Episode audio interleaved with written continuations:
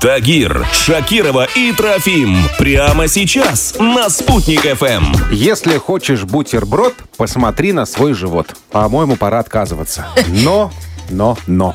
У нас сейчас будут э, праздничные бутерброды на столе. Ну, праздники же, ребята. Надо что-то вкусненькое приготовить. Поэтому мы пригласили к нам в эфир крутого шеф-повара Айдара Хананова. Айдар, доброе утро. Здравствуйте, доброе утро. Ну, хочется какого-то праздничного бутерброда, чего-то такого необычного, какого-то яркого, искристого сочетания вкусового. Я попробую. Первый вариант. Мы все очень любим рыбку и делаем а, разные бутерброды на рыбную историю. Мы же всегда берем какой-то лосось, там, копченый, слабосоленый. Здесь можно заменить его на какой-нибудь, например, северный омуль, либо муксун. Тоже очень благородная рыба, почему бы и нет.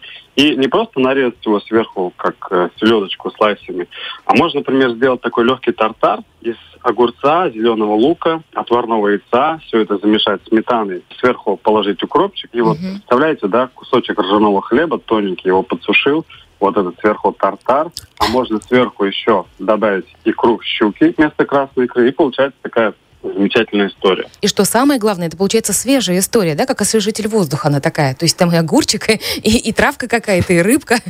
Да, рыбка, она все-таки соленая, плотная, а вот э, огурец, он будет давать свежесть. А второй бутерброд? Но я выбрал именно утку, либо гуся, например, копченую. Также можно взять хлеб, немножко творожный сыр, а, яблочный джем, сверху копченую утку и кусочки мандаринов. Например, почистить их на сегменты, каждый сегмент поделить на 3-4 части, будет очень уместно к столу. Это даже не то, что новогодняя история, это азиатская история, когда используют мясо и какую-то сладость, да? Mm-hmm. Ну, вот в этом случае яблочное варенье, которого дофига, потому что яблок было в этом году много. Mm-hmm. ну и мандарины, которые сейчас вообще number one среди фруктов, да? Ну и утка, гусь яблоком это всегда такие большие друзья, которые идут вместе под ручку, поэтому которые вместе идут в духовку. Да? Под ручку. Да, да, да, да.